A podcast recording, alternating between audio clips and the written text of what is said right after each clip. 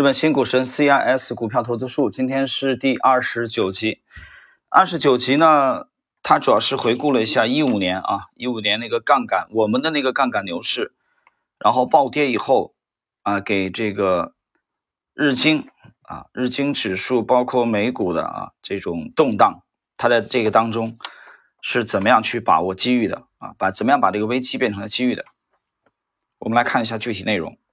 二零一五年八月，中国下调了对美元的汇率之后，世界的股票市场一时混乱，大家称之为中国危机。对于不炒股的人来说很难理解，但我想讲一讲我当时大赚的故事。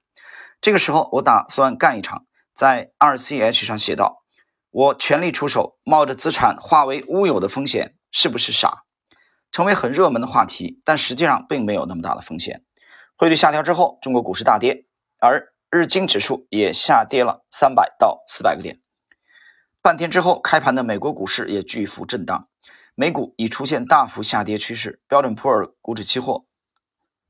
道琼斯股指期货和纳斯达克股指期货都因避险而被卖出，也就是避免损失的对冲变多了，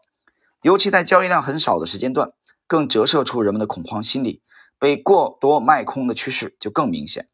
所以这个时候，我就按照美股开盘前的跌幅会最大这个假设来准备操作。这之前的趋势已经很明显，这个时候我觉得日本有一半的可能出现同样状况，所以我也赌了一下。在这之前，因为我卖空了日经指数，所以我先把它买回来，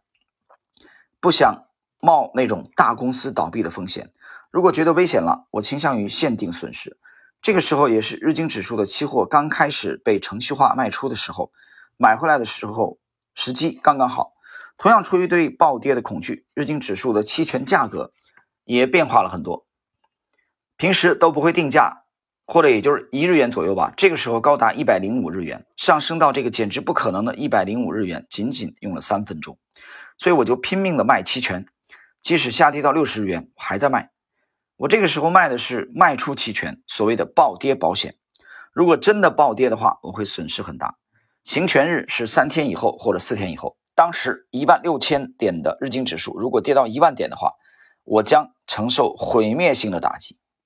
所以我写到，冒着资产化为乌有的风险，但是并没有这么大的风险。究其理由，首先有跌停板的制度，一口气暴跌是不可能的。另外，从日经指数的构成来看，如果不是这些公司的价值都相继跌到零，也没有一口气下跌的可能。按照理论值来讲，所有的股票都跌停的话，日经指数跌到一万点，也不能说这种可能性为零。但只要一半的公司没有同时倒闭，就不会发生。要让一半的公司瞬间倒闭，除非在日本投放几个大型的炸弹，那样的话，不管有多少日元，价值都会暴跌，有多大的损失也就无所谓了。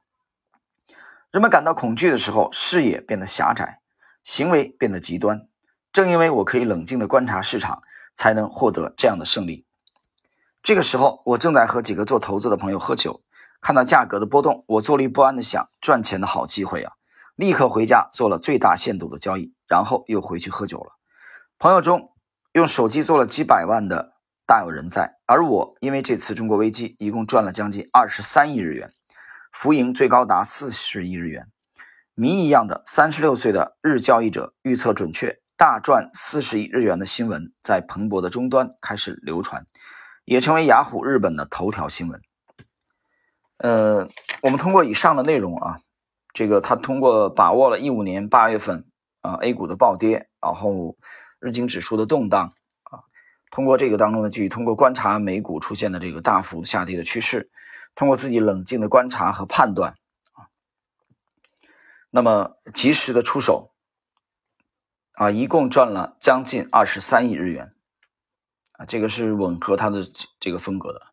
看准了啊，就重仓出击。他在这个恐慌暴跌的恐慌的过程中啊，并没有失去冷静，啊，因为这个恐慌的蔓延，首先是从 A 股过去的，传导过去的啊，因为我们这边是六月份开始跌的，六月份开始跌的，随后他指的这一次呢，实际上是第二波了啊。六月份，二零一五年六月份到二零一六年的一月份。短短的半年之间啊，A 股来了三次啊，这个我们以前节目曾经分析过的啊。第一次是六月中旬啊，六月十五、十六号左右开始的，这是第一波。第二波呢是八月十八号啊，八月十八号会改。不熟悉这段历史的人去去翻一下当时的这个历史的记载啊，文献、报纸都有，自己去看。八月十八号，那么作者在这一集当中讲到的这个历史背景啊，指的就是这个八月份这一次啊，指的就是八幺八的会改啊，八幺八的会改前后，你看一看 A 股的走势，大家可以去复盘看一下。接着第三次就是二零一六年的开年熔断啊，很奇葩的设计好的制度啊，熔断熔断第一天用就用上了，第一天可以这个使用就给用上了啊，连续整了那么两三天的千股跌停，他描述的是第二次的他的出手啊的机会，在暴跌当中啊，大家全球的主要资本市场的这种暴跌恐慌当中。他是如何冷静分析啊，并且及时的出击获取利润的？所以我觉得这里边其实值得最值得我们借鉴的是，面对这种恐慌的时候，应该冷静的